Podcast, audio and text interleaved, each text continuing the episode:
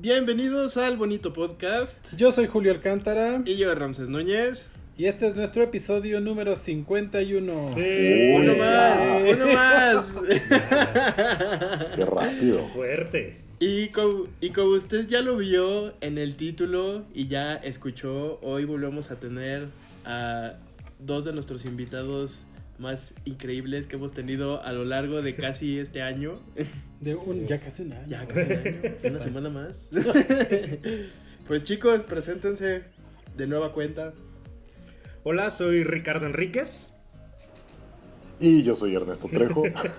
y nosotros somos los invitados del bonito podcast. Sus invitados favoritos.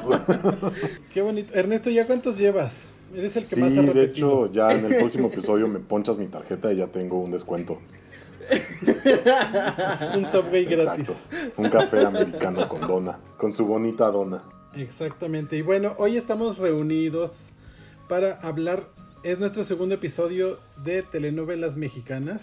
Porque ya ve usted que la vez pasada ni siquiera acabamos la lista que teníamos planeada. Esperamos esta vez sí hacerlo. Dios te oiga. Y pues por eso hicimos esta, esta convocatoria. Este aquelarre. Es que hay mucho este... que hacer un aquelarre para celebrar este, este, aquelarre. este día de, de, brujas, que es cuando estamos grabando. Entonces, exacto. Grabamos, el, el, día de brujas grabamos hablar sobre brujas. Ay, qué hermoso. Vaya que sí. No pudimos hacerlo mejor. ¿Y qué les parece si empezamos con una de las telenovelas más famosas que ha tenido varias versiones? Y se trata de Teresa, que en esta ocasión vamos a hablar de la que nos tocó a nosotros. este, que es la, de, la del año 2010, producida por José Alberto Castro y protagonizada por Angelique Boyer, Sebastián Rulli y Aarón Díaz. ¿Quién la vio, muchachos?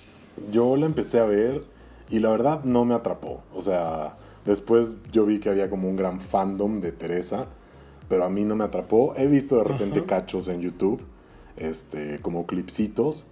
Y mm, creo que está graciosa, pero mm, no me atrapó.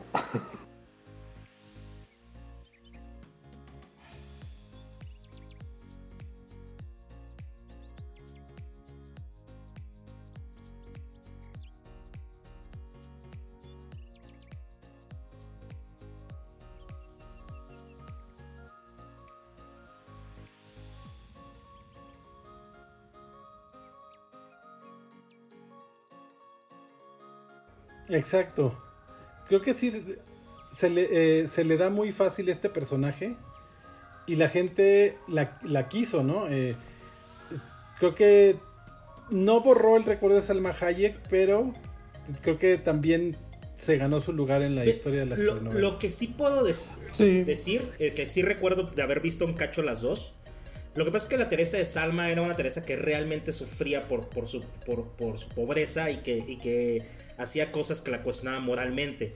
Y, y Angelique la construyó más como medio siniestra, como que le divertía ir acabando Ajá. con los demás. Es de, es de, estas villanas que, que, dice, por ejemplo, como, como Itati Cantoral, que dice que, que solo es mala porque sí, o al menos yo así la veo, porque yo no vi yo no vi Teresa, pero sí recuerdo muchos memes y muchas uh, frases que luego por ahí andaban rondando por internet.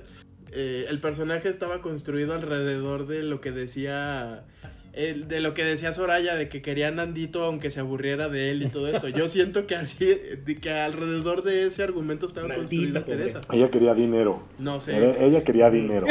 no la culpo.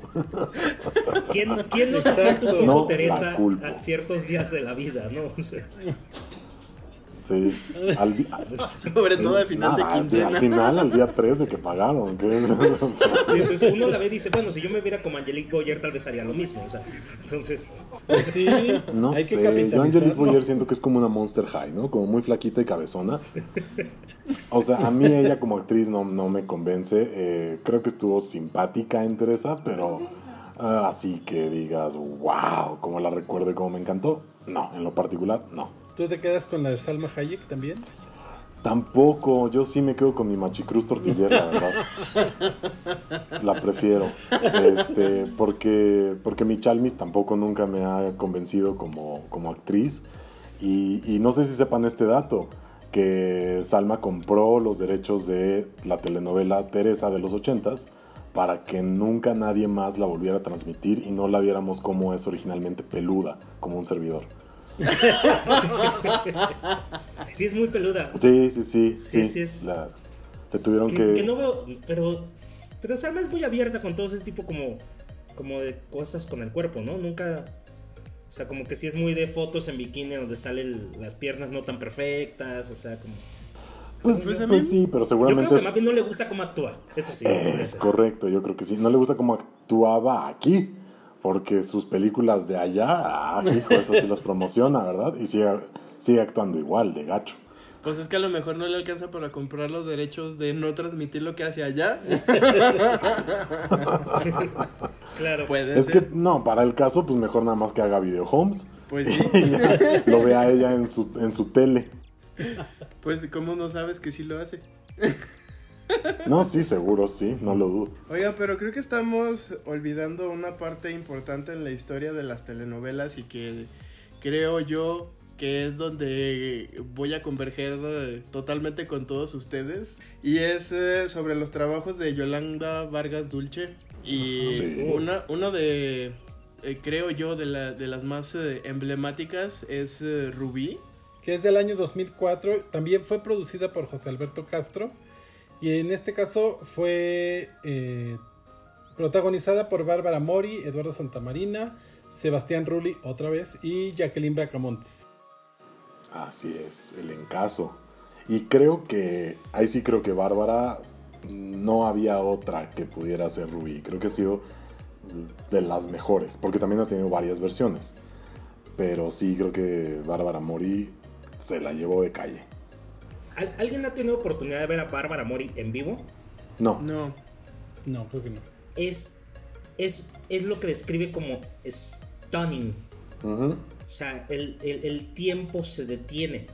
sí, Es, es, es, eh, es, es brutal. deslumbrante, ¿no? O sea, es como... Deslumbrante. Que básicamente, pues, eh, te- Rubí parte de eso. Exactamente. Sí, sí, el, el argumento de Rubí, la, la Rubí de los, de los cómics o de las novelas gráficas de, de Yolanda Vargas Dulce, era esta mujer despampanante, ¿no? Que, que podía conseguir todo solo por su belleza.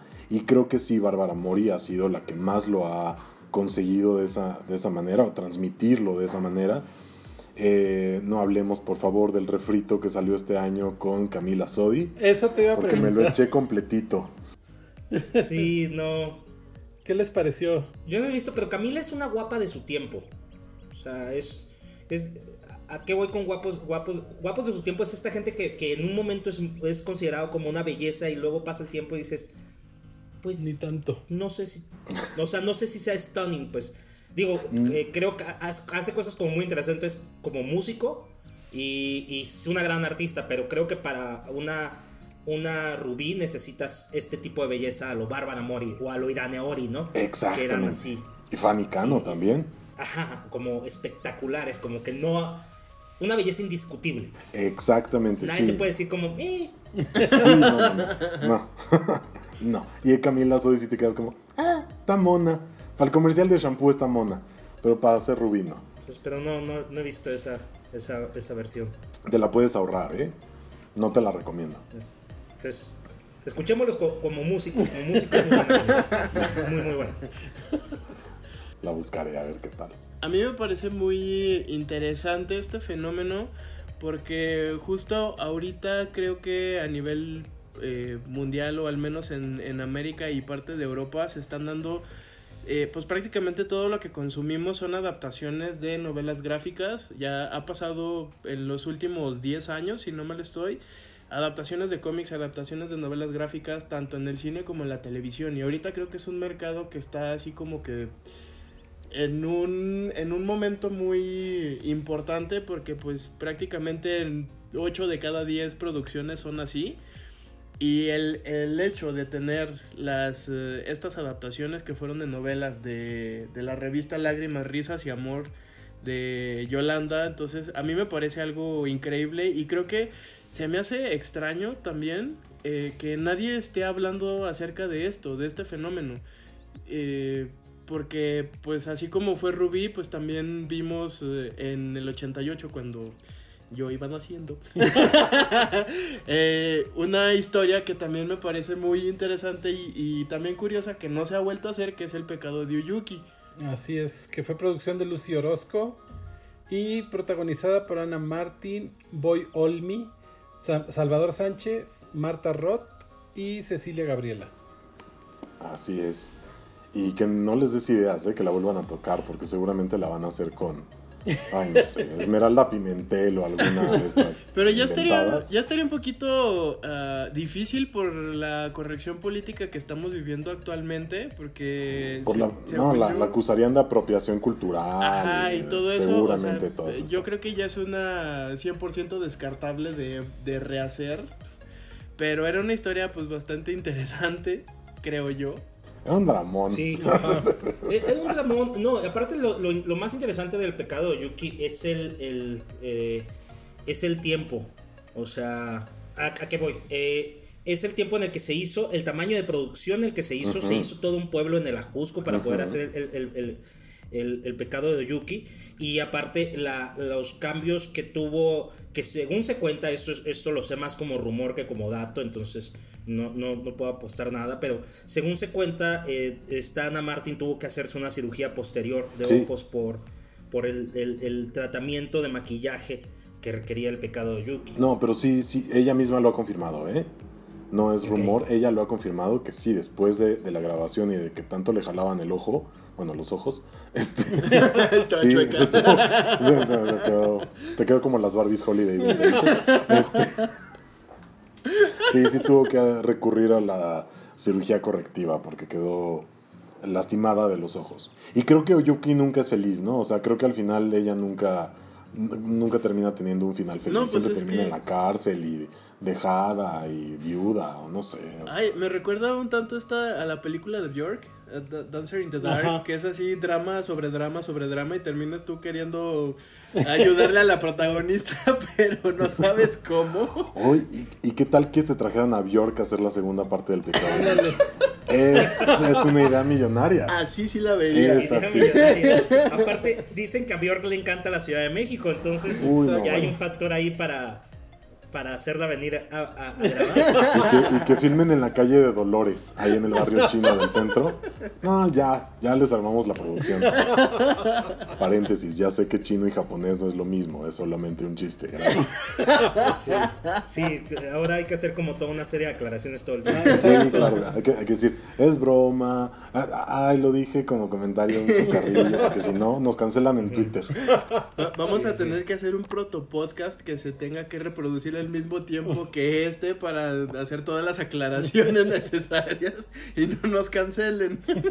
Ponga pausa aquí, escuche la Sí, hay que aclaración. hacer, hay que hacer un, un podcast de la cancelación, ¿no? O sea, de esta cultura de la cancelación. Ay, hijos. Ay, temas escabrosos.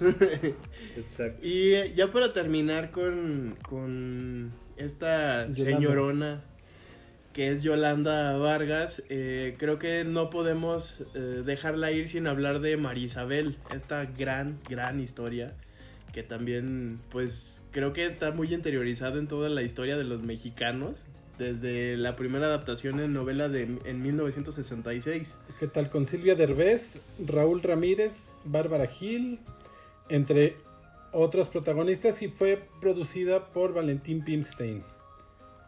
¿Ustedes Nuestra vieron- Cinderella. Exacto. ¿Vieron alguna eh, Lo tiene todo. alguna vez esta novela? cachitos y más bien como steals es, es como dificilona de conseguir este pues, es una es de grabaciones pues, muy muy viejas y, y luego Televisa tiene como mucha como que mucho cuidado en que las grabaciones que suelte tengan como cierta calidad entonces seguramente tiene- necesita como cierta restauración Y probablemente, bueno, recordemos que Televisa perdió mucho material en el temblor del 85, entonces, quién sabe si dentro de, ese, de esa gran pérdida algo ahí haya sufrido de María Isabel.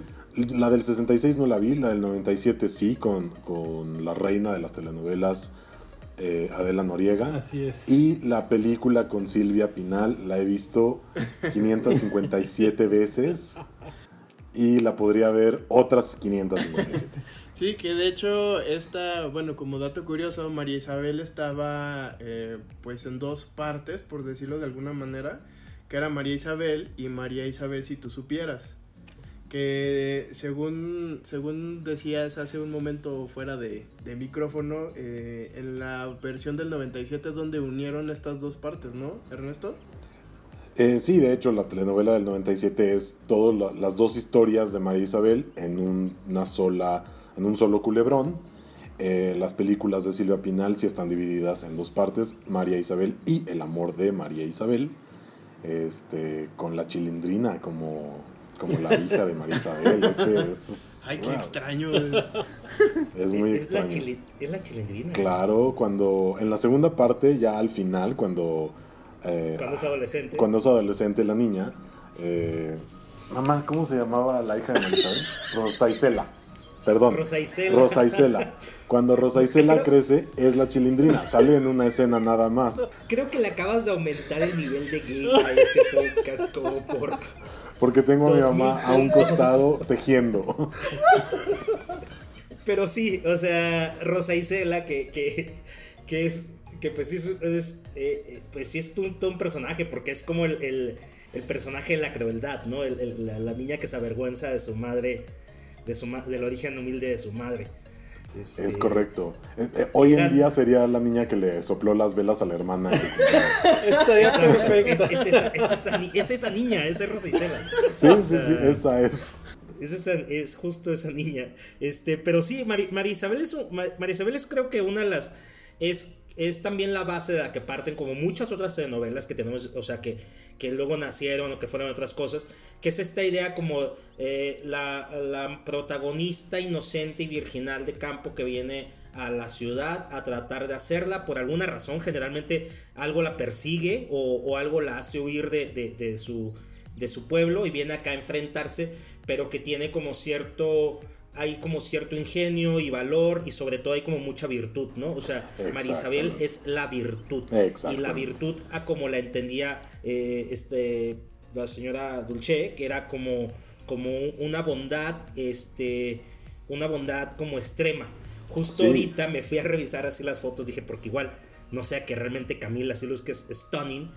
Este, fui a revisar las fotos de Ruby y lo que tiene es justo eso. Ella luce casual, es una chica casual. Y Ruby tiene que ser espectacular para que sea como un poquito siniestra.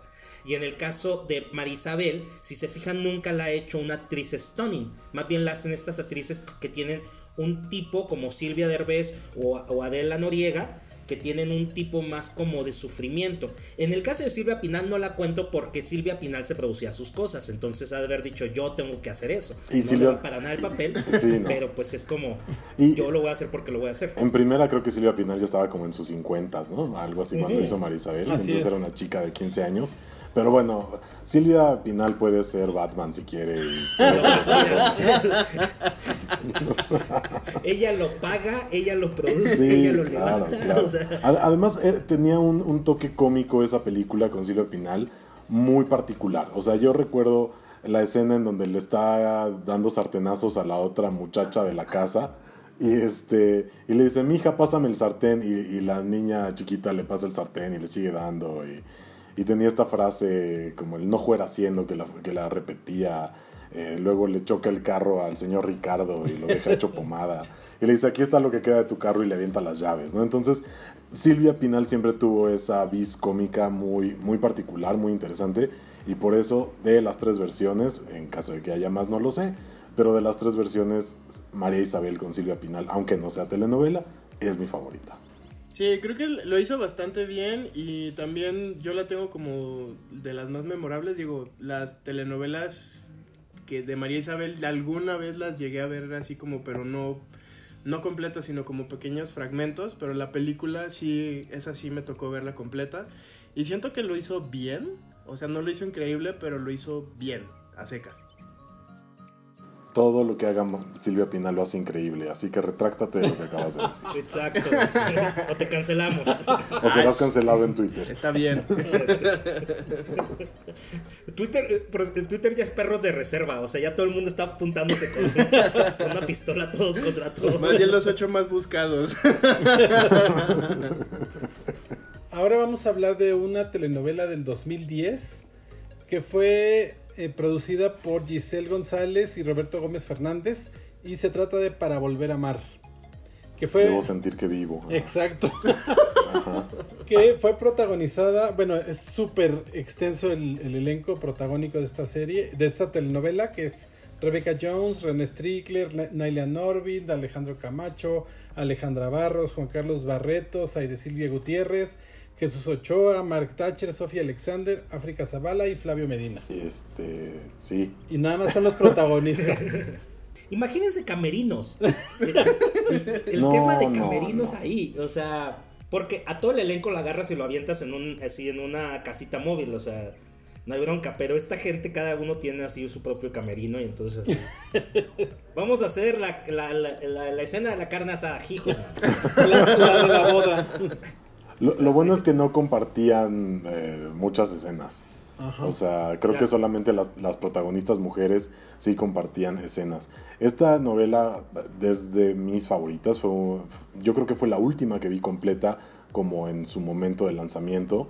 Eh, era una historia muy interesante porque todas las mujeres protagonistas traían una historia como de superación, de, de dejar al marido abusador, eh, pasar por un cáncer, eh, en fin, eh, es, una origina- es una historia original colombiana que se llamaba El último matrimonio feliz y se llamaba así porque en la versión colombiana el último matrimonio feliz era el del estilista que era gay y solamente él tenía un matrimonio feliz. Todas las demás tenían historias de terror, ¿no?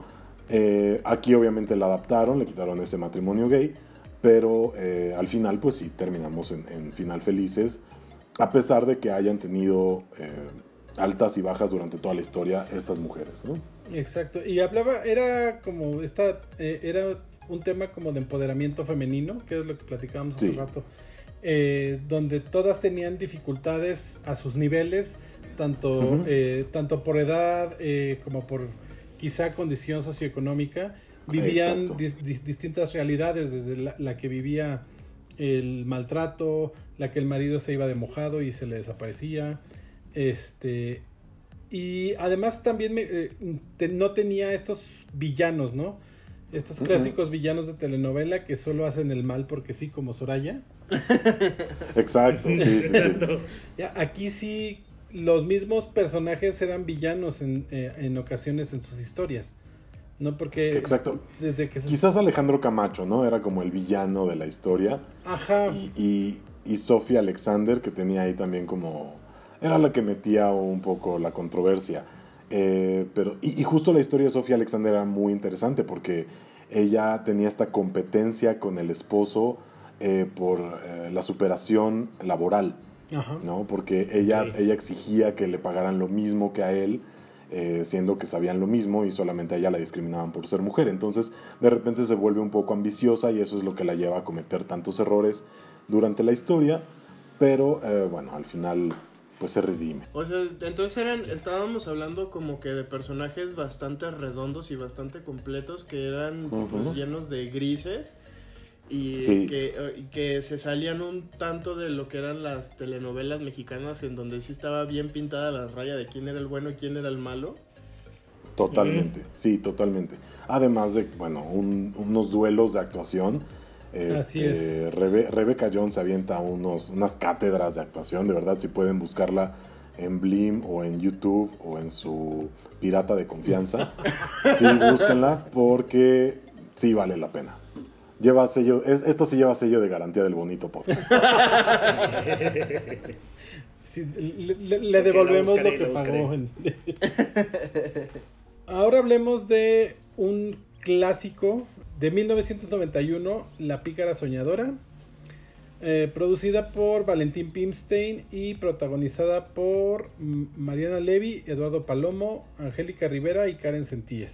que, que sucedía todo en, en Sares Rocha, en la tienda Sares Rocha, y se llamaba Sares, porque usaban un... Ajá, Y había, y había unas, unas bailarinas con lentes, con unos lentecitos que hacían como una especie de ballet, porque había como una especie de programa de televisión que se grababa y una cosa como muy extraña. Eh, una, de las, una de las razones por las que yo empujé que tenía que estar esta telenovela es que es esta telenovela que es como teatro fantástico, ¿no? O sea, ya es Pimpstein llevado al extremo. Ajá. O sea, como. Hay un detective de la tienda, o sea, por ejemplo, ¿no? Es, es que era, rayaba ya un poco en lo infantil, ¿no? O sea. Era muy infantil, o sea. Sí, sí, sí. Era como novela de las 4 de la tarde, pues, o sea, porque Exacto. aparte en esos tiempos, pues sí, Mariana y Eduardo Palomo, pues eran chavos, o sea, era como pareja joven protagonista, y sí, o sea, a mí me parece como, era una, es una novela como muy tierna, muy divertida y muy, muy aparte, o sea, como utilizar una, una tienda a manera de del escenario fantástico, o sea, como, me parecía como, me parece muy ingenioso, creo que sigue siendo muy Sí, creo que sí, sí, esto era muy, muy infantil lo que dicen, ¿no? Y lo que yo nunca tuve muy claro es por qué el personaje de Mariana Levy vivía dentro del centro comercial, nada más porque sí. Porque su abuelo era el vigila, el, velador. el guardia, el velador. Exacto. Ajá. Y ella, So- y ella terminaba trabajando, creo que en la juguetería de la tienda, ¿no? Algo así. Ella trabajaba ahí, Sí. O sea, y vivía en la parte de arriba eh, como velador, con el velador. Este. Y bueno, pues aparte. Y también lo que tiene. eh, tenía este personaje, el personaje que interpretaba Mariana Levy, era esto. O sea, era como. mm, Si bien es de estos estereotipos de protagonista que si bien no se termina de quitar de la virtud, o sea, es una chica decente y buena y todo, sí es un poco pícara, o sea, es un poco más traviesa que, que la- las, las protagonistas normales. Aparte es muy ingeniosa, es, es lista, siempre se supone que es lista y es, eso está muy muy padre. O sea, era un buen, era un buen como acercamiento de televisión para, para, joven, para un público más joven. Estaba muy, est- estaba muy padrecita. Digo, seguramente la veré ahorita y sentiré que ya envejeció terriblemente. No, bueno, ha envejecido horrible, ¿eh? Y, Exacto. y Angélica Rivera era la mala, era la villana. Nuestra ex primera dama. Desde, allá, desde aquellos tiempos, hace Exacto. villanas. Y le, le salían bien, ¿no? Las villanas. Creo que a mí me gustaba más eh, Angélica Rivera como villana que como protagonista buena y tonta. Es que nunca se la crees de buena y tonta. Sí, no. No, no. No, No creo, aparte no creo que sea buena. No, me queda claro que no.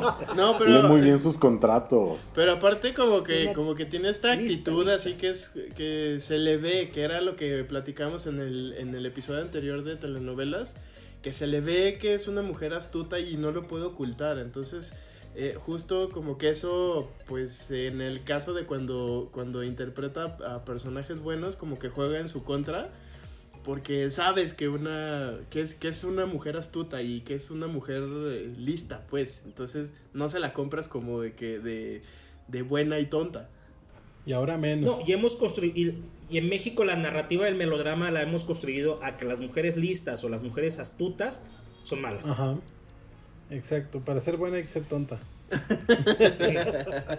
In- inocente. O sea, inocente. Sí, deje- dejémosle en inocente. No vaya a ser que vaya- vayamos a caer en la tercera cancelación de, Del episodio. de este No, episodio. Tres cancelaciones por episodio y te encargo. ¿eh? Y las que faltan. Y las que se vayan juntando. ¿Sabemos algo más de la pícara soñadora? Pues el, Eh, el tema de entrada que decía yo soy la pícara soñadora.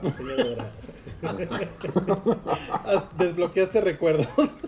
Sí, claro. Y, y lo vas a traer pegado el tema todo el día, ¿eh? En la noche antes de que te vayas a dormir te vas a acordar, ay, la pícara soñadora. La pícara soñadora tenía este. Este. Eh, denme un segundito porque no quiero decir una barrabasada, pero estoy casi seguro. Exacto. Tenía este personaje que, de. de Irane Ori como la, con la abuela del pollito, ¿se acuerdan? Claro. Que después hizo un crossover a Carrusel de las Américas. Entonces era como. En tu cara, Marvel. Exacto. que además, si lo piensan, es el mismo personaje de María la, María la, de María la del barrio. O sea, básicamente Irane Ori, los últimos 20 años de carrera, se puso un traje estilo Chanel, se hizo un chongo y iba y se presentaba a hacer exactamente lo mismo en. Pero era Irane Ori, era, llenaba la No, pantalla, eh, entonces... Y lo hacía muy bien. O sea, esta cosa como de señora rica, un poquito, un poquito ojete, pero más bien buena, Ajá. le salía perfecto. O sea, Y Justo, eh, justo sabía cómo lucir astutas y lucir este siniestra, ¿no? Exactamente. Y pensar que ahí anduvo Cantinflas, ay, qué cosas. Es cierto. No, es que aparte me fui como para ver el, el, el, el- el elenco extendido de, de, de La Pícara Soñadora. Y, por ejemplo, personas que, wow, no me había dado cuenta que, que estuvieron ahí. O sea, como estuvo Nicky ¿A Mondellini. poco? Ajá. Mística. Estuvo Nicky Mondellini. Oigan, la que- legendaria villana de María Mercedes. Y que de hecho, eh, no lo mencionamos el episodio pasado, pero Nicky Mondellini también salió en Marimar. Era Gema, la novia del mejor amigo del joven. Sergio. Aquí, les traemos información que no les sirve, pero que aquí se las Exacto. tenemos. pero la Que dominamos. seguramente va a hacer que, que se olviden de sus claves o cosas así. Sí, pero sí, se van sí. a acordar de esto. Ay, ¿cuál era mi password? Ay, pero Nicky Mondellini salió en la pica soñadora. Ay, Pero así funcionamos, gente. En serio que sí se puede. Por eso apunten todas sus passwords. No en Twitter. Por favor. De hecho, ahorita que estaban eh, hablando de todo esto, el nombre de la protagonista me recuerda mucho a cómo se hacían las traducciones de los cómics en los 80s, 90s. Todavía nos tocó de cuando era editorial Novaro, que era, por ejemplo, Bruno Díaz, Ricardo Tapia y todos estos, así como Ricardo Ramírez, como Reed Richards, una cosa así. Que la protagonista se llamaba Lupita López. Ay, qué genial. qué, qué- qué bonito. Y estaba, eh, estaba Armando Palomo, sí cierto. Ujú, Antes de transicionar a Libertad. Así ¿Ah, es. sí? ¿Y de qué, de qué la hacía? De macho bragado, seguramente, porque siempre Sí, la hizo. era él como mismo. amigo del protagonista, pero como el amigo es un sacador. Ok, ok, ok. Lo sonsacaba para ir al Spartacus, yo creo. Muy bien, ahora demos un salto en el tiempo a otra te- una telenovela del 2004, eh, producida por eh, Pedro Damián y se trata de Rebelde, que fue protagonizada por Anaí, Alfonso Herrera, Dulce María, Christopher Uckerman, Maite Perroni y Cristian Chávez. Bueno, Rebelde es, es una telenovela juvenil, o sea, de origen es una telenovela juvenil ar- argentina. Ajá. Este, pues que son estos como, como espacios de exhibición para, para jóvenes talentos que son apoyados generalmente por dos talentos ya muy conocidos, como en este caso era alguien como Anaí. Este, y todos los demás, pues bueno, vas ahí como construyendo nuevas caras. Y lo que tenía Rebelde, o sea, que, que yo nunca fui como gran fan, pero mi generación es bastante, o, o- y los un poquito más abajo son como bastante eh, fans de, de la telenovela. Lo que lo he visto, lo que he visto es que eh, es una telenovela acerca de, o sea, habla mucho sobre la frivolidad, habla mucho sobre la banalidad y no se disculpa por ello. Ajá. ¿no? O sea, eh, Ninel Conde hace, hace, de la- hace de una mamá ahí y siempre aparece en tejana con... o sea, aparece vestida Con dos Ninel Conde, o tachecitos. sea, sí. et- Exacto, o sea...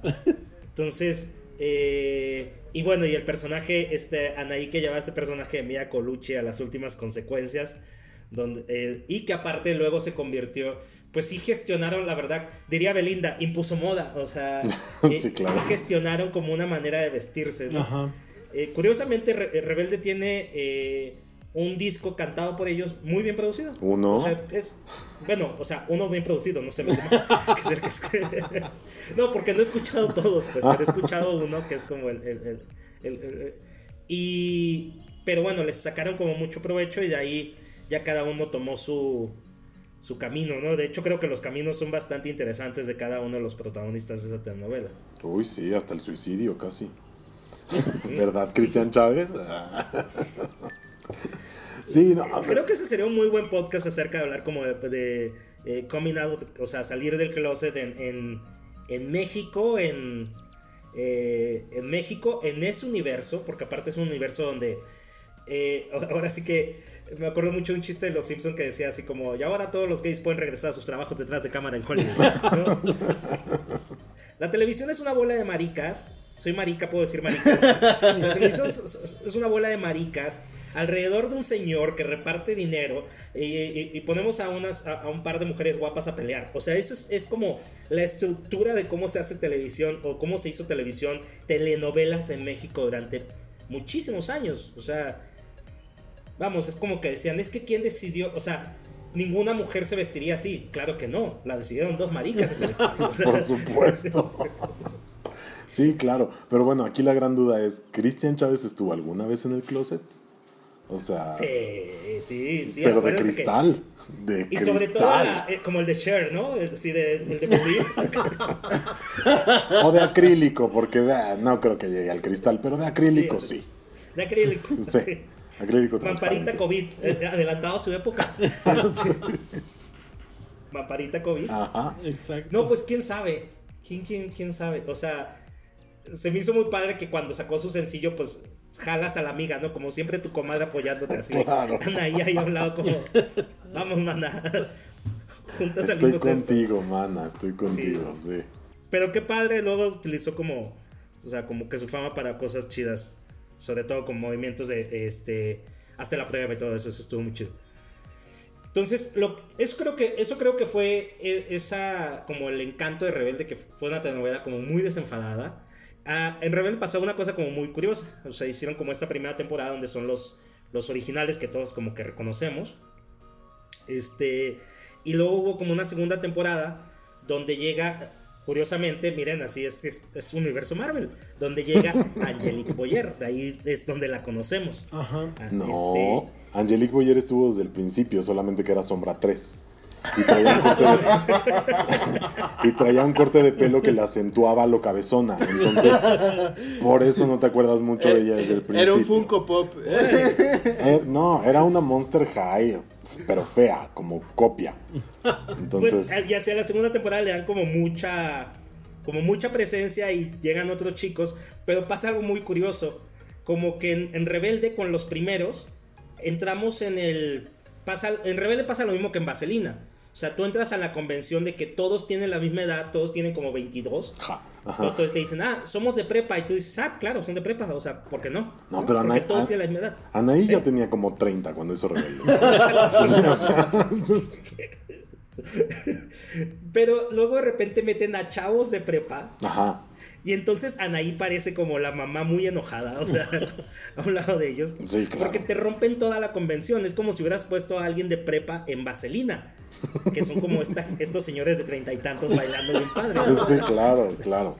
Bueno, de, de Anaí creo que el único, bueno, o de, más bien de Rebelde, el único momento rescatable es el TikTok que está ahorita de moda de, este es un peinado de enojada o algo así, dice Anaí. Y entonces, porque si estoy enojada, me tengo que hacer un peinado de enojada.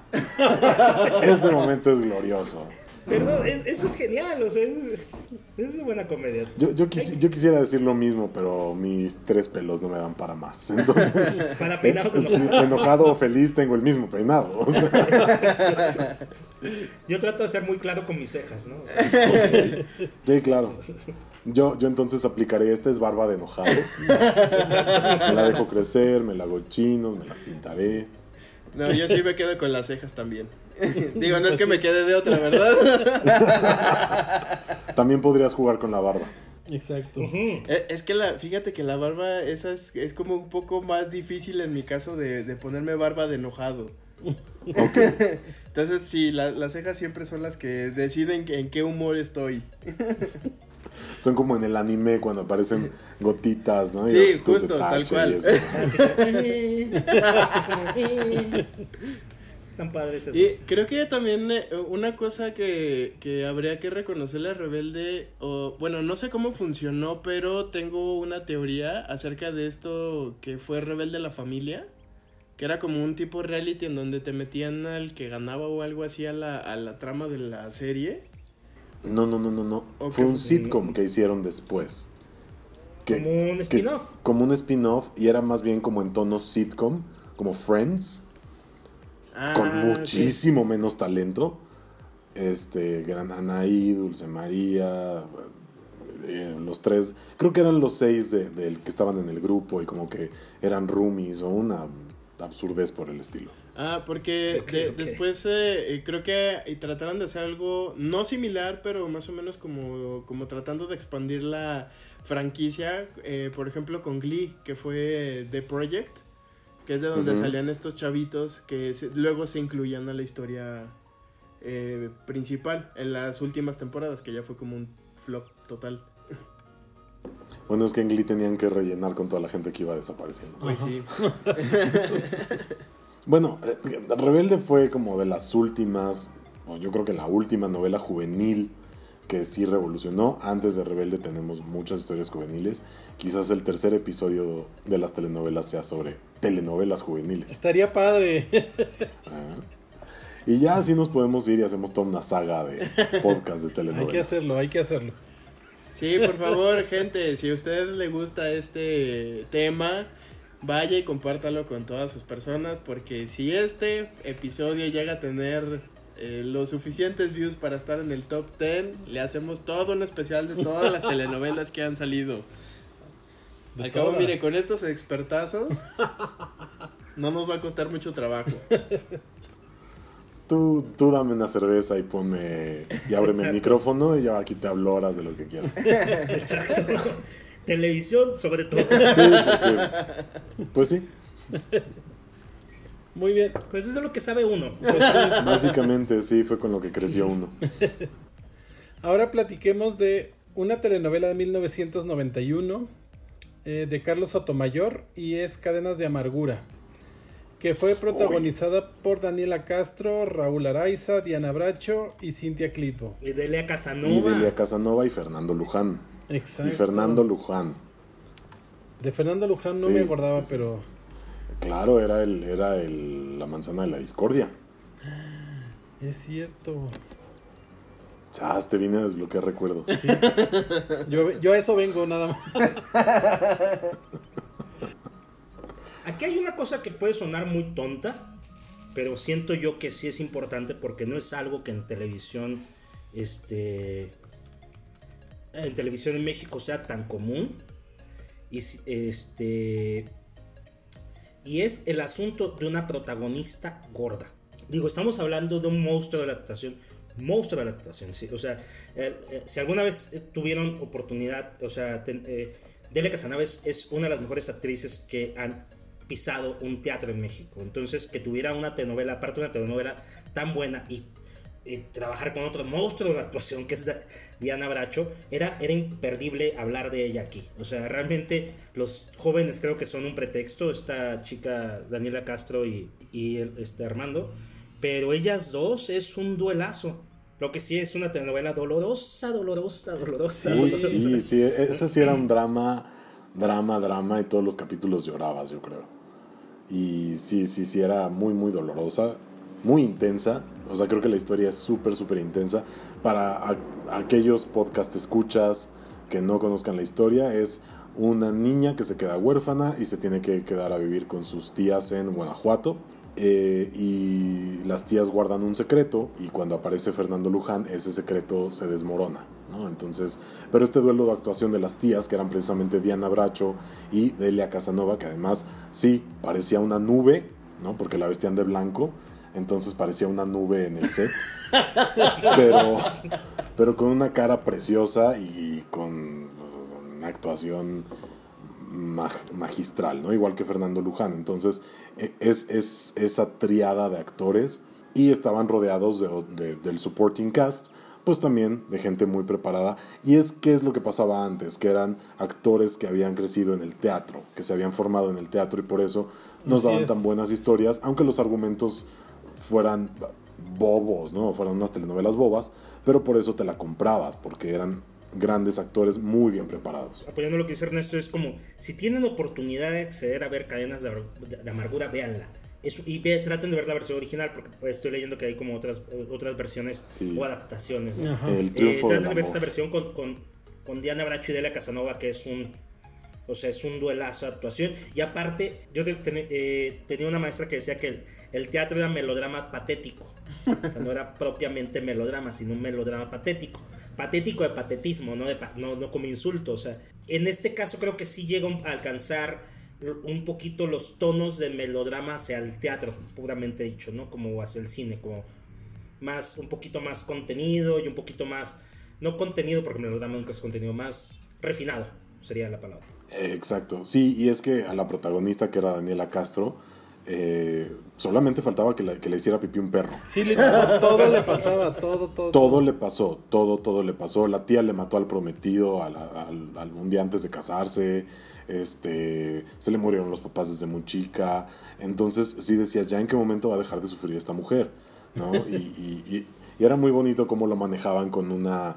eh, ay, se me fue la palabra, pero eh, reflejaban el sufrimiento de Daniela Castro porque ella tenía pájaros y pintaba pájaros encerrados en jaulas que era lo Su representaban a ella. Su que la tía tenía encerrada. Exactamente. Pero además creo que eh, a Daniela Castro le iba este personaje. O sea, tiene, ella de- la ves y siempre parece que acaba de llorar. O sea, está, tiene una cara como de Sí, angustia todo el tiempo. Y yo creo que de tanto que fuma, siempre tiene los ojos hinchados. Entonces, No, pero sí, sí es de estas actrices con cara de angustia, como Sí. con sus ojitos hacia abajo, o sea, como que, como que sufre, sufre muy feo. exacto. y fácil. De- O sea, prá- prácticamente estaba haciendo el papel de Batman. Sí, más o menos. O sea, es puro Sí, su- sufrimiento y. si el guasón hubiera sido tío de Batman. Pues mira, ahorita con los, los tres Jokers, mm, uno no sabe.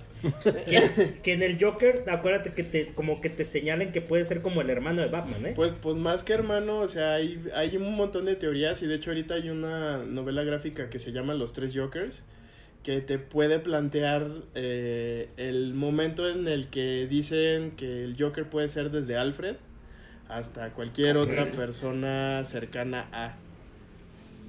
¿Qué tal que Joker es Batman? seguro. Muy probablemente, muy probablemente. Bueno, también, Porque ese es un psicópata, claramente. Sí, claro. Nomás que también hay este spin-off en donde los papás de Batman no mueren, ¿no? El que muere es Bruno Díaz. Y entonces la mamá se convierte en el Joker Ajá, que es. y el papá se convierte en Batman, ¿no? Ajá, es Flashpoint. Es muy buena, léala. es también un culebrón. Léala o haga como yo, vea los dibujitos. No, y de hecho, de, de hecho ya incluso hay una película animada acerca de, se llama Flashpoint, tal cual. Ah, ok, ok. Ah, entonces sí la veré. Sí, es muy buena, de verdad muy muy buena. ¿Y cómo llegamos de Evangelina? Por el Es sufrimiento, y- el- ese sufrimiento. a Batman?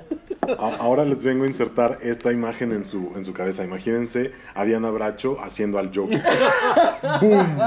Sí se lo crees, ¿eh? Sí se lo crees. Es muy buena actriz. Creo que Dia- como, como hacen este chiste en Modern Family, Diana Bracho puede ser Batman. sí. y lo va a hacer bien. Sí. E- Este es uno de estos momentos especiales que solamente van a pasar en el bonito podcast. No, de hecho busquen en, en, en- en YouTube hay un, un video, eh, hay un corto de Diana Bracho donde Diana Bracho interpreta a la doña y, y- y lo hace muy muy bien. A la doña ya en sus últimos años, ya, ya en sus 60, 70, o sea, la edad que ahorita tiene Diana Bracho. Pero no se lo creo. ¿Eh? No se lo creo. Ya lo ¿No se vi. la crees la doña? No, la verdad no. Po- se la podría creer del Joker, de la doña. Bueno, a lo mejor sí lo puede hacer mejor que Joaquín Phoenix. Habrá que verlo. Híjole. Híjole. Eh, no, yo esa, esa, esa, esa película no, no. Ay, no la que Se verías. podría haber Claro que llamado así sí. como masculinidad tóxica sí. y musical. Sí, tal cual. todo lo todo lo que está mal acerca de ser hombre, la película. Bueno, pero regresemos al carril des- del tema de este Exacto. podcast. y vámonos a 1987, a otra historia pues entrañable para todo México, que es también de Valentín Pimstein que, y que lleva por nombre Rosa Salvaje. Exacto. Fue protagonizada por Verónica Castro, Guillermo Capetillo, Laura Zapata y por ahí la villana fue interpretada por Edith González y luego la cambiaron por Felicia Mercado. es cierto. Ah, La villana aquí era el vestuario. ¿no? O sea, que era lo que decía Valentín Pimstein. El vestuario es el único que está en secuencia. Exacto. O sea, Se cayó de las escaleras, porque necesitó... aparte tan fue así, ¿eh? O sea, literal hicieron un cambio de cámara y dijeron, el papel de Leonela ahora lo interpretará Felicia Mercado. Sí, sí, sí, sí. Se escucha una voz en off y está Felicia Mercado desayunando leyendo el periódico. Voz en off y ya, ah, ok. y uno está en su casa y pues haces. Sí, pues ¿qué hago? Pues sí. En el 87 no había Twitter para, para tuitearle ahí a Valentín. Pero creo que, Oye, creo ¿qué que eso, era, eso era ma- más digno a, a estas... eh, Accidentes. exacto, que tienen un accidente, se desfiguran la cara y ahora es Erika Buenfil. Ay, como la mujer de madera, ¿no? Ajá, hasta le cambió Eso de pasó color en La los de ojos y todo sí. en el accidente. Sí, Sí, sí, pues, sí, sí, sí. es que los pupilentes le picaban. Y- y- y- y el- y- pero el cabello está bien. Ajá. Ah, no, claro, claro. Se claro. quemaron todas, pero el cabello está perfecto. o Sí, sea, sí, aquí- sí. No lo tiene chirrisqui ni nada por el No, estilo. ni, ni ¿no? pelucas, ni nada. No, o sea, no, no, no. Nomás, nomás aquí. Sí. Nomás la cara. Sí, no, sí. En, en- hay una serie gringa que se llama Crazy Girl- Ex Girlfriend y pone una cuestión como de derechos de la, de la- o sea, como de derechos del actor. Porque creo que uno de los actores se hace un- una película de Disney y entonces ya no puede aparecer después. Y lo que hacen es que aparece el personaje como que regresa de fuera de la ciudad porque se, va, se iba al principio de la película, regresa, digo, de la serie, regresa de fuera de la ciudad y, le- y, y voltea y, y dice, ¿en serio es él? Parece totalmente otra persona. y le, le dice la amiga, es que tú lo recuerdas como otra persona. Porque era otra persona para ti. ya. Exacto. Sí, sí, sí. Y bueno, de- cuéntenos de qué trataba Rosa Salvaje, porque esa trama tan difícil no la puedo soportar. Sí, a ver, eh, este público, pongan mucha atención porque no saben. Es más complicado que Dark. Exacto. A la madre, a ver. Si, tienes, si se pierde un, un detalle. tienes toda mi atención. Pues era una pepenadora, ¿no? No, era como una peladita de, de- de la calle, que como las chambitas, Ajá. que igual te pintaba una barda, que igual te resanaba una pared, Oye, según yo. Esas cosas Tú que no podrías se nos hacer muy buena Rosa Salvaje, Ramses. era una handy girl. Exacto, sí, sí. Sí, porque además andaba con, con gorra como la que porto yo el día de hoy. Andaba con gorra y con sudaderas y, y con jeans rotos. Toda así. Entonces, y así. Sí, sí, era pandrosita y un día se trepa a robarse unas ciruelas de la casa de los ricos, eh, en donde la descubre Guillermo Capetillo. Y ahí se empiezan a enamorar o algo así. Rich, pero ¿tú te acuerdas por qué se casa con ella? Por hacer enojar a las hermanas. Ajá. O sea, Ro- Rosa Salvaje, o sea, si bien sí es una trama muy, como muy inocente, por un lado, por el otro lado sí es como, como ruda. O sea, como es esta, esta chica muy pobre que, que un día, pues, en, en una travesura eh, hace lo de las ciruelas, y entonces ella se enamora de él perdidamente, ¿no? Pues es un tipo como guapo y le pareció como generoso. Y él como Es por que- hacer enojar a la hermana, que, que curiosamente es, es esta profesional del coraje, Laura Zapata. Laura Zapata es una profesional del coraje. Sus vi- Pues, Hasta la o sea, fecha, sí. Hay villanas siniestras, hay villanas eh, sensuales, hay villanas eh, listas. Laura Zapata está muy enojada. In- Inserte aquí canción de plaza. enojado, enojado. Estoy muy enojado. Sí, esa es Laura Zapata, exactamente. Pero bueno, no culpo a Rosa Salvaje porque Guillermo Capetillo era un Ken ¿Qué, en ese momento. qué onda O sea, con los genes capetillo? O sea, Era, sí, no, no, era un muñeco en ese entonces. Este, y hacía doble Exacto. personaje. Era Ricardo y Rogelio, y Rogelio estaba en silla de ruedas. Y los diferenciabas por, aparte de la silla de ruedas, por un bigotito. claro. Que, que- que se agradece, ¿no? Que los, de repente los gemelos se ponga uno bigote o el otro no, no sé. O sea, una cosa así para que te ayuden.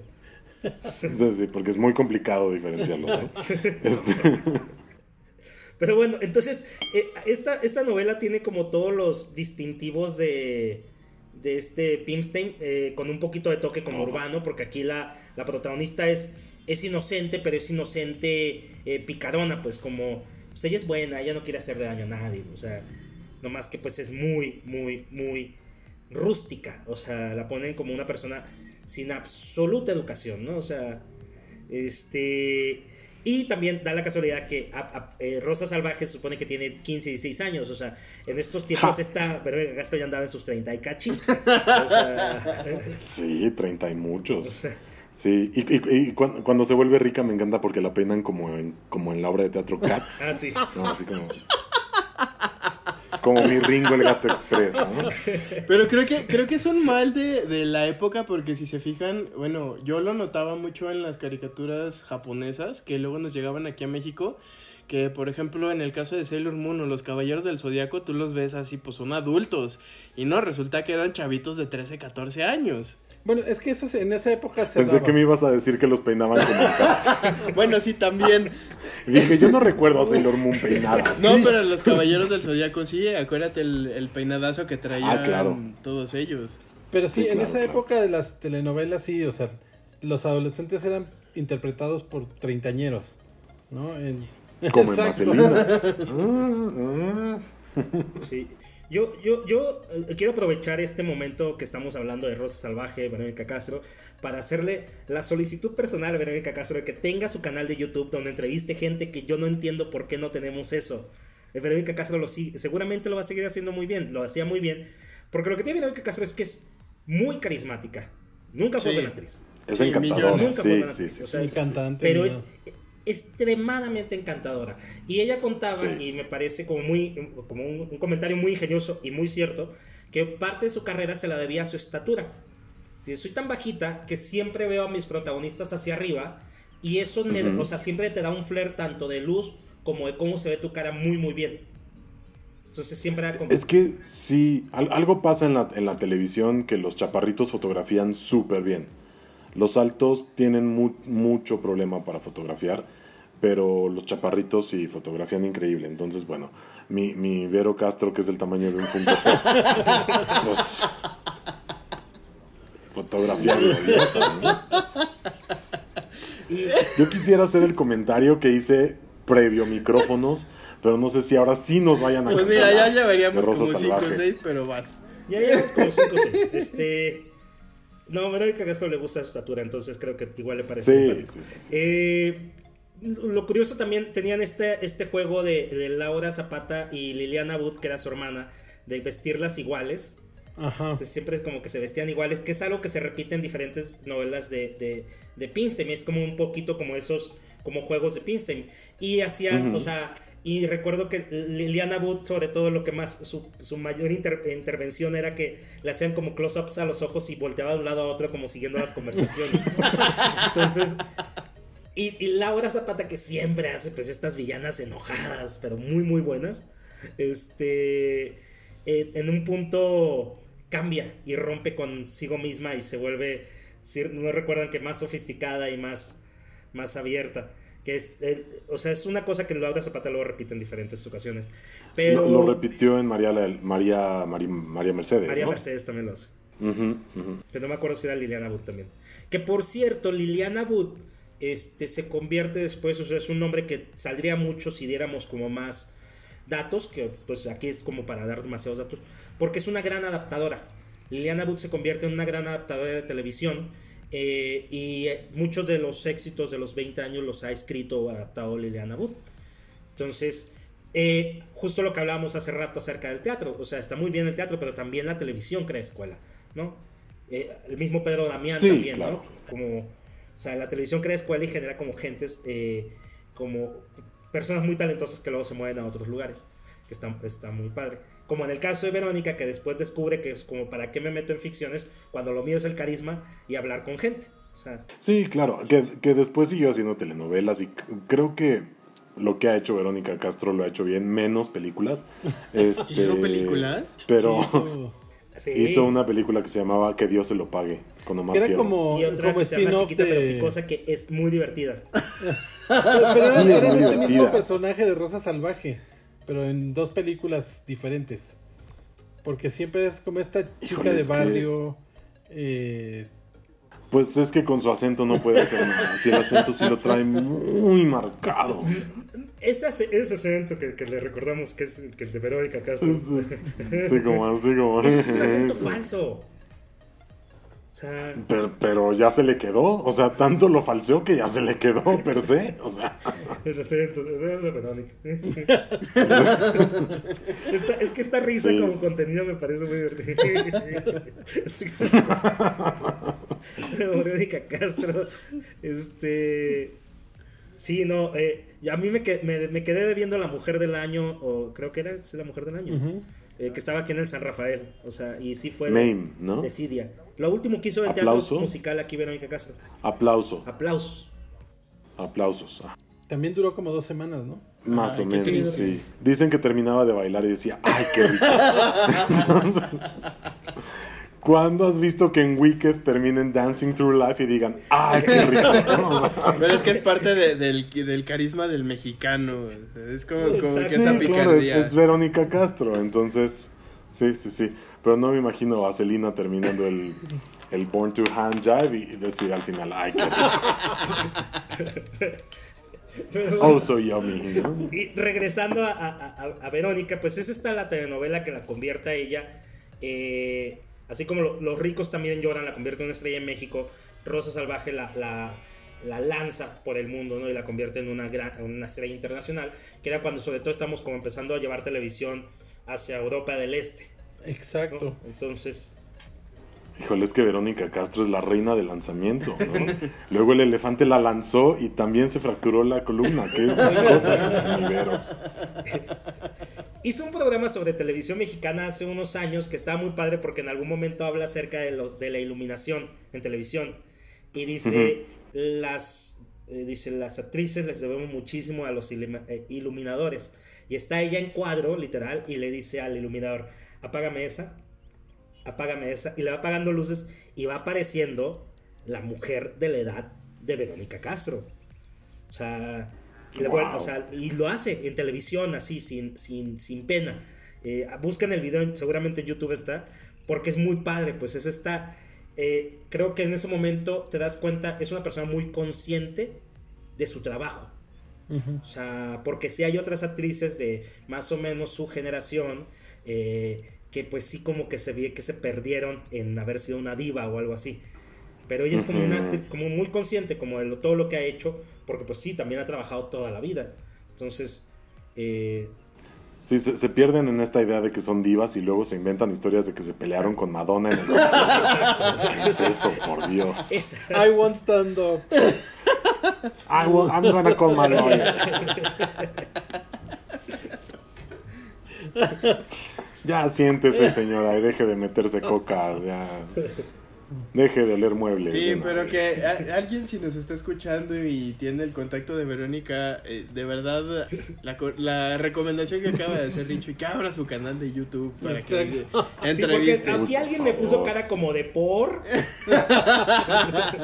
No, yo, yo estoy totalmente de acuerdo, ¿eh? Si lo dices por mí, yo estoy totalmente de acuerdo. O sea, más bien fue una cara de la necesito ahorita en YouTube. Sea, a ella. imagínate a ver así, así de Verónica Castro inter- este, in- eh, entrevista a Mario Delgado acerca de las elecciones de Morena. Quiero ver eso, quiero ver eso ya. Mi, mi no, eh, eh, mi Vero Castro entrevistando a Papi Cuno. Mi vida dorada, ¿por qué cobras tan caro el seguro? No, no, o sea, es, eso quiero ver en YouTube.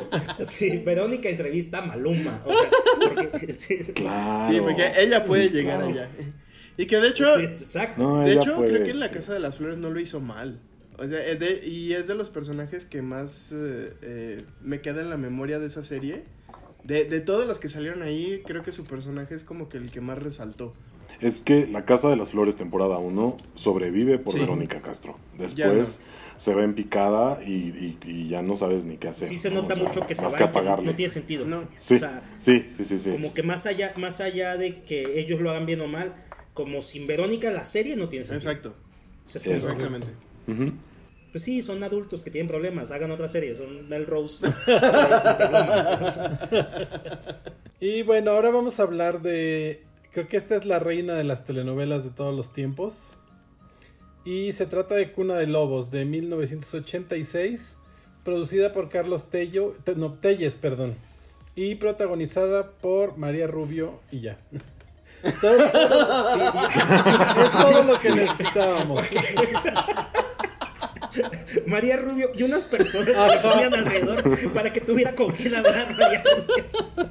Que eso no se convirtiera, Para que tuviera Exacto. réplica. que eso no se convirtiera en monólogos de la vagina o algo así. Monólogos de María Rubio. O sea, Era, eh, es muy buena telenovela. también tuvo, eh, bueno, Diana Sí. Bracho también estuvo ahí haciendo un personaje no tan memorable.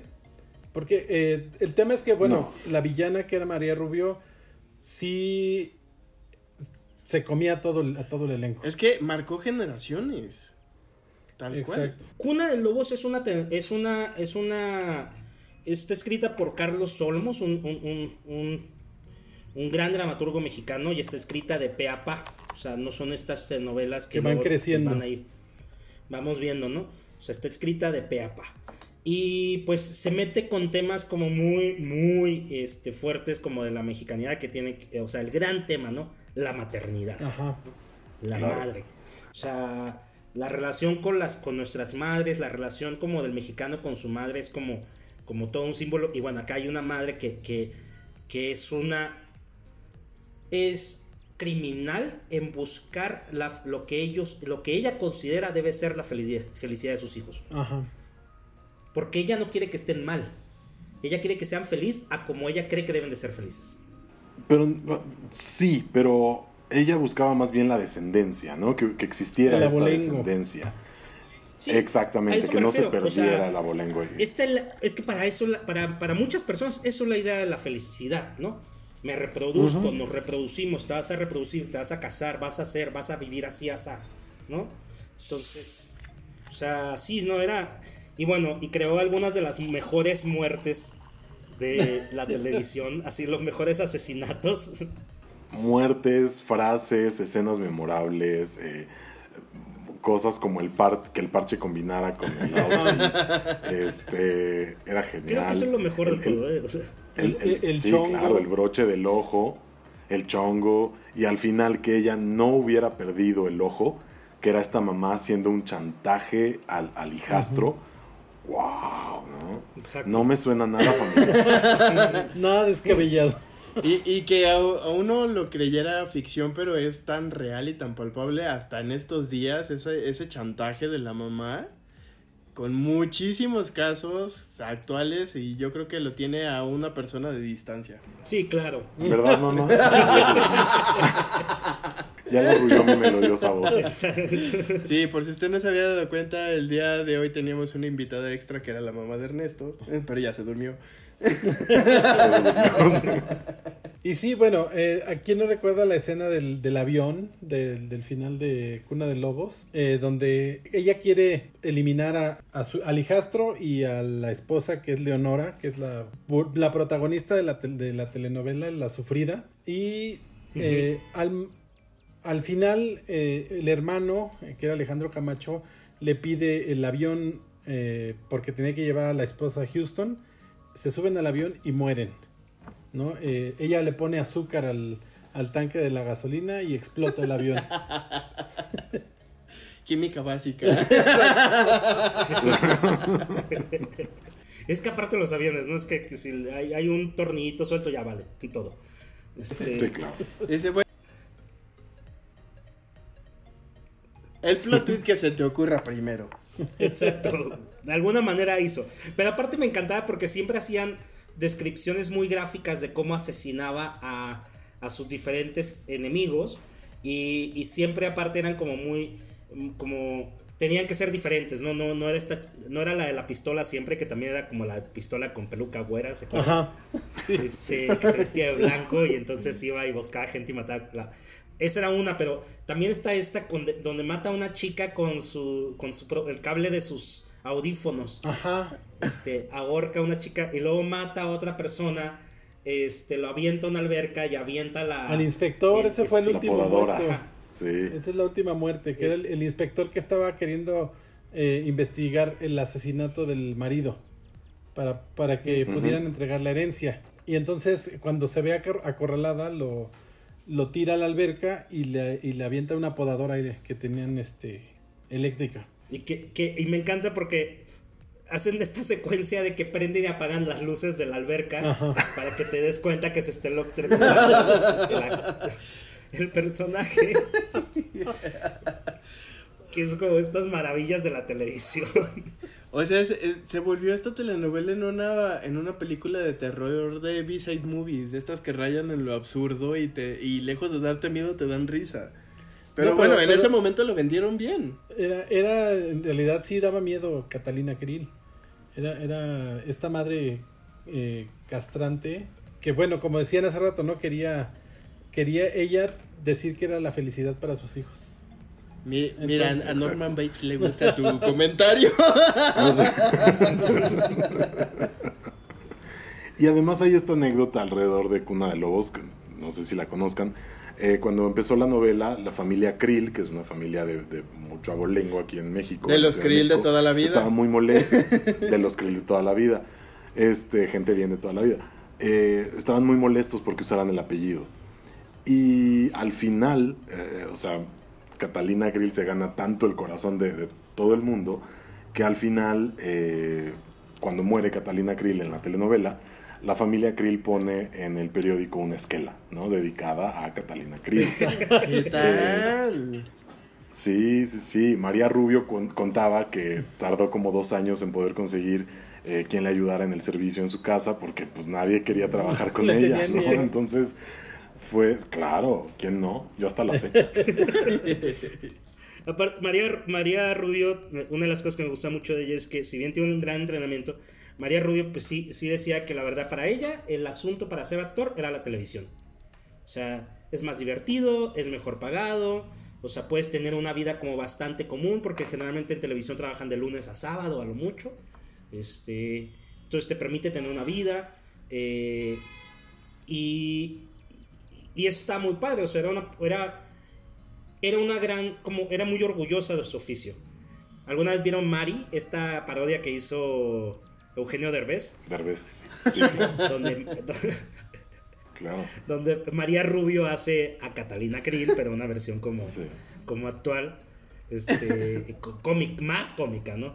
Justo me puse a buscar como frases de Catalina, de Catalina Krill y, y hay muchas, hay, hay unas muy buenas, hay otras, o sea, hay unas muy buenas de simpáticas y hay otras que aparte son unos statements como la felicidad es un invento de los pobres de espíritu. Qué fuerte. Este, solo huyen quienes tienen miedo. Yo no soy capaz de semejante vulgaridad, inspector.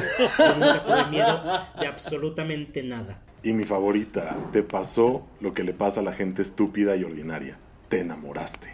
Esa, esa es gloriosa, esa es gloriosa. No, que decíamos que, que es una frase gloriosa y cierta. Ahí Mira, ahorita- ordinarios todos, qué horror. Y ahora revisando en cuestiones químicas, creo que la señora hasta era química porque supo cambiarle la densidad del Ah. combustible para echar a perder el avión. Exacto, no, y además ella mató a su esposo, que fue el primer asesinato de la telenovela, con un jugo de naranja. Y siempre en la, en la telenovela, cada vez que comían, todos tenían jugo de naranja en, en, en la mesa. Y al final ella se, se quita la vida con el jugo de naranja también. Mira, eh, es que era, era eh, justo haciendo mención del día que estamos grabando esto. La señora era una bruja consagrada porque sabía cómo utilizar todo los, lo que le daba la naturaleza a su favor para acabar con todo lo que le estorbaba. Exacto. Sí, la, la- larga vida Catalina Krill y, y, y qué padre eh, para María Rubio haber dejado ese legado. o sea. Exacto. Y bueno, se hizo una, una versión hace un par de años, o el año pasado. No, no existe. ¿Qué mala fue? No, no, Fue muy no existe. mala. No, no, no. No, no, no. O sea, de- de- ¿Quién la ya hizo? A mí me perdieron, a mí me perdieron desde eh, los, los promos, Ay, sí, los promocionales, perdón. Paz Vega. Paz Vega. Paz Vega. ¿Por sí, qué? Pero me, a a ver, ahí les va porque me perdieron a mí desde los promos. Eh, Era el promo que decía que esta mujer, que era imponente y que era eh, sofisticada y que no sé qué, y se veía una escena de Paz Vega subiendo unos escalones, la filmaban por atrás, le hacían un close-up a los pies y tenía los talones resecos. Entonces me perdieron a mí. No hay manera de que Catalina Krill no se haya hecho un pedicure. ¿Sí me explico? Pero lo peor de todo es que No. cómo lo permitió. O sea, ¿no le enseñaron el previo antes o qué? ¿Cómo? Paz, Paz- a, a- mí me gustan varias de las cosas que he visto de Paz Vega eh, en Spanglish, me parece genial. Pero, y entiendo, y, y digo, bueno, si, si te ofrecen un barote para ir a armar una, una telenovela a México, pues igual y la armas. Pero ¿por qué aceptó esto? Tiene como, o sea, sus hijos son de su edad, es, es, es francamente ridículo, o sea, For the bottle. ajá, o sea, no. Y, y, Sí, y- y no. pudo haber funcionado porque había, de hecho habían como coqueteado, ¿no? Que, ay, podría ser Diana dije, ya, me parece genial, ¿no? Aparte está padre este, este cierre de Diana Bracho, Claro. ahora es Catalina Krill. O, o dijeron, o Rebeca Jones, y dije, siento que todavía es como joven, pero también puede ser interesante. Eh, pero Paz Vega es francamente muy joven y, y Catalina Krill no puede ser joven, no tiene sentido.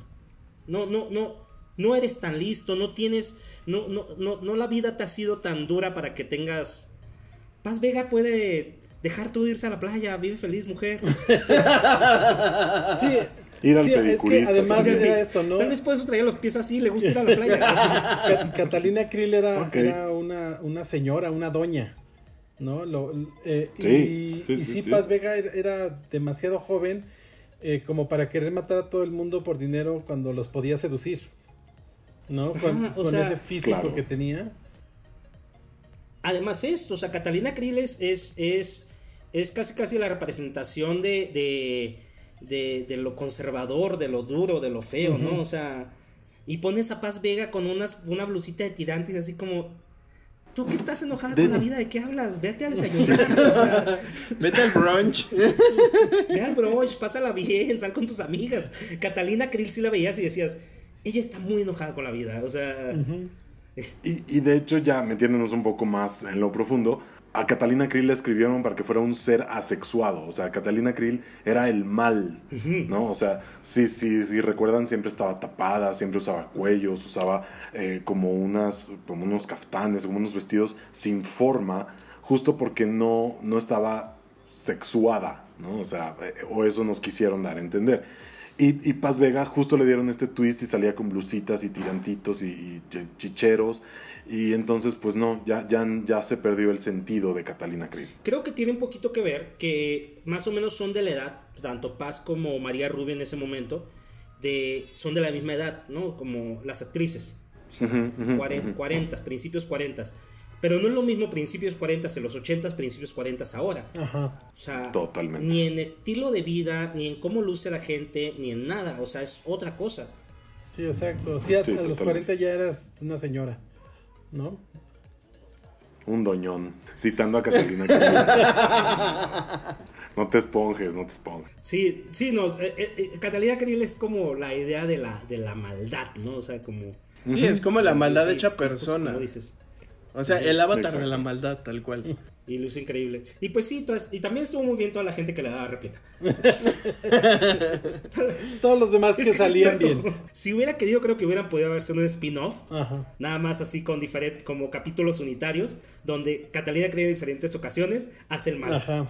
O sea, Incluso hasta videos de TikTok si quieren.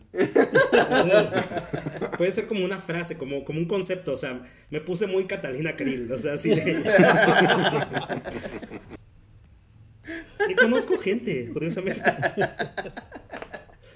Así, villanas que dices, esto es, es villano de telenovela. Eduardo Yáñez cacheteando al reportero era, me puse Catalina. Krill, ¿no? Y Tati Cantoral diciéndole sé. drogadicta Yuri. Catalina Krill. Y, y, y Tati Cantoral cantando la guadalupana. La puse mi Catalina Krill. No, o sea, el mal le afloró eso. No sé. Tiene TikTok y Tati Cantoral. No sé por qué. Si no, si no lo tiene, no entiendo por qué no lo tiene. Por eso Erika Buenfil va ganando. Na- na- No, nadie, bueno, claro. Lista. Nadie le da réplica. Bueno, no, curiosamente su hijo fue un listo, ¿eh? Ese fue su hijo. Sí, la puso de moda. Y justo ella misma dice, ¿no? Que su hijo es el que le regula qué sí, qué no hacer. No, fue el que Ah, le dijo, por- como, por oye, mamá, está funcionando esto, ¿por qué no haces algo aquí? Y mira, ay, ¿tú qué cocinas? ¿Por qué no haces? Y por fin encontró su espacio, Erika Buenfil. Por fin. Por fin.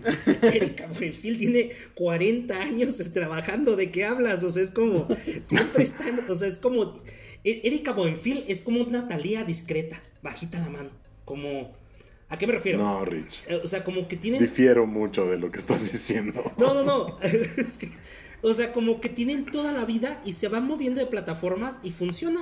O sea, No. O sea, o sea, chiquita. Yo insisto que Erika Buenfil por fin encontró su espacio. ¿no Por sientes fin. que no iba en televisión? No, claro que no. ¿A qué me hablas? Erika Buenfil en televisión es como No, no, no. o sea, es como un vaso de agua con una peluca. no, no existe. Hacien- haciendo lip sync está perfecto. Yo soy muy fan, la verdad soy así, el más fan de, De Marisol. en todos lados. ¿Eh? De Marisol. Uy, y de Maris. Talía. Sí. Y bueno, pues ya llegamos al final de este conteo de telenovelas. Se siguen quedando muchas fuera, así que tienen que regresar. Ya están comprometidos. Las veces que Ya ni siquiera les vamos Ya a preguntar. Van a ser convocados para un siguiente episodio. Oigan, pero estaría bueno que está bueno, estaría bueno que los podcast escuchas nos dejaran ahí sus Exacto, ¿de recomendaciones. qué ¿no? telenovelas quieren o, que o- o qué telenovela quieren que, que desmenucemos. Exacto. Ajá. O si quieren que nos vayamos ya a lo particular y dedicarle un, ca- un episodio completo a una telenovela. Sí, sí, tal cual. Ahí, ahí usted manda podcast Exactamente. escucha. Nosotros obedecemos. Como las chicas, las chicas del clan.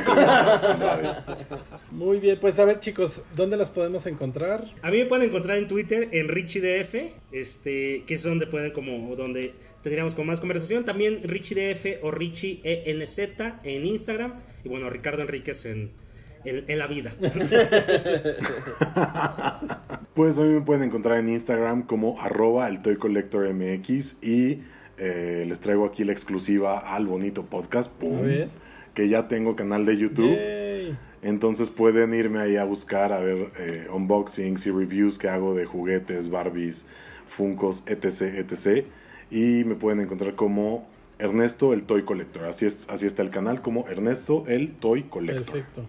Collector con Y se te doble está L. olvidando uno muy importante, Ernesto. Y uno muy importante es que dos exclusivas en un programa. vas. Ay, no, no, no quiero ver nada. Sí, Presumido. ya suéltalo, suéltalo.